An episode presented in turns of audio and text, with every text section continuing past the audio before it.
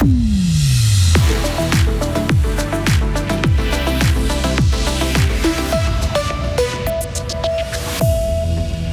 L'ancien conseiller d'État Georges Godel est-il l'homme qu'il faut pour sauver Crémeau? Habitué au pic de fréquentation, les urgences suisses sont cette fois dans une situation inédite et demandent l'aide des autorités.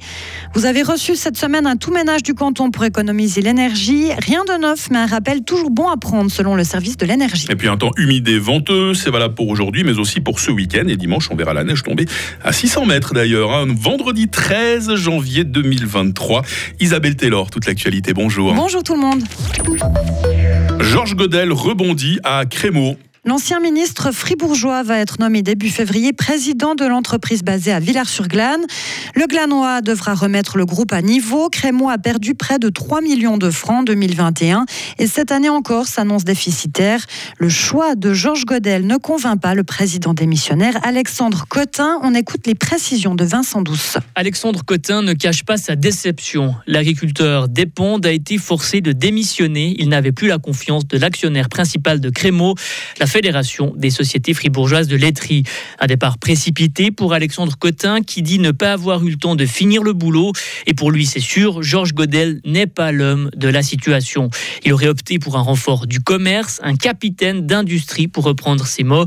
L'année passée, presque à la même période, Georges Godel avait quitté son poste au conseil d'administration des transports publics fribourgeois, poussé à la sortie à cause de ses déclarations dont son livre Secret et confidence d'un président. D'ailleurs, Georges Godel est toujours sous le coup d'une procédure pénale après la parution de ce livre. Une lettre ouverte demande aux hôpitaux et aux cantons suisses d'agir. Deux associations de médecins urgentistes craignent pour leurs services débordés par l'augmentation et le vieillissement de la population.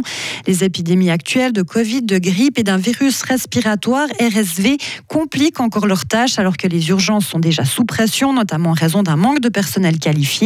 On est proche du point de rupture, selon Vincent Ribordi, médecin-chef des urgences du HFR problème principal, c'est de devoir fonctionner tout le temps sous pression. Les services d'urgence sont habitués à gérer des pics d'activité. On peut même dire que ça fait partie de l'ADN euh, des urgentistes. Mais par contre, c'est pas possible de supporter chroniquement une pression qui ne se relâche pas. Si nous arrivons maintenant au point de devoir alerter les autorités, c'est bel et bien parce qu'il y a eu chroniquement et durablement une charge trop élevée et une augmentation de celle-ci sans en voir les perspectives de normalisation. Dans leur courrier, les urgentistes demandent notamment une garantie de financement du service public hospitalier et le renforcement d'alternatives à l'hôpital comme les soins à domicile et la médecine de premier recours. Un tout ménage, Isabelle, pour rappeler les bons gestes pour économiser de l'énergie. Cette brochure d'une vingtaine de pages que vous avez dû recevoir cette semaine dans votre boîte aux lettres est éditée par le canton. Elle donne par exemple des conseils pour acheter les appareils qui consomment moins d'énergie, rappelle de ne pas laisser en veille ces appareils, mais aussi comment laver son linge ou cuire au four en utilisant le moins d'électricité possible. Autant de recommandations qui ne sont pas très récentes, mais qui ont toujours leur intérêt, selon Serge Bochung, c'est le chef du service fribourgeois de l'énergie. C'est pas qu'il n'y a rien de neuf, mais les bons gestes, on les oublie assez rapidement. Déjà, c'est une chose. Et puis ensuite, il y a des choses qu'il faut rappeler, telles que le fait qu'il y a l'étiquette énergétique qui existe aussi. Elle évolue aussi avec le temps. Il y a tout un ensemble de mesures qui sont quand même relativement importantes et il faut les rappeler régulièrement pour que chacun et chacune applique les bons gestes au quotidien. Les modes de consommation n'ont pas changé en soi. Même si l'hiver n'est pas très froid actuellement, Serge Bochung rappelle que le risque de pénurie d'énergie n'est pas encore complètement écarté. La course Mora-Fribourg change de directeur. Olivier Glore était en place depuis 2019. Après analyse de la dernière édition, le comité directeur a conclu qu'une nouvelle orientation et de nouvelles structures devaient être mises en place. Le but est de garantir le développement à moyen terme de la course populaire Mora-Fribourg. Plus de 10 000 coureurs avaient pris le départ en octobre dernier. Aux États-Unis, la chanteuse Lisa Marie Presley est morte hier soir à l'âge de 54 ans. La fille de la légende du rock'n'roll Elvis avait été hospitalisée quelques heures plus tôt après un arrêt cardiaque.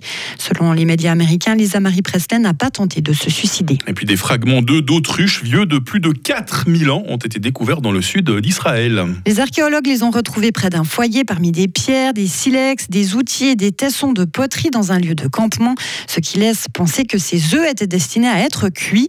Cette trouvaille doit permettre de mieux connaître la vie des anciens nomades du désert qui n'ont pas laissé de traces durables de leur présence compte tenu de leur mode de vie. 4000 ans quand même les œufs. Hein. Oui. Je pense que le microdata est un peu passé pour l'omelette. Hein. Il vaut mieux ne plus les cuire. Oui, ceux-là, ils sont, ils sont pas bons.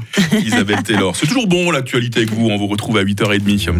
Retrouvez toute l'info sur frappe et frappe.ch.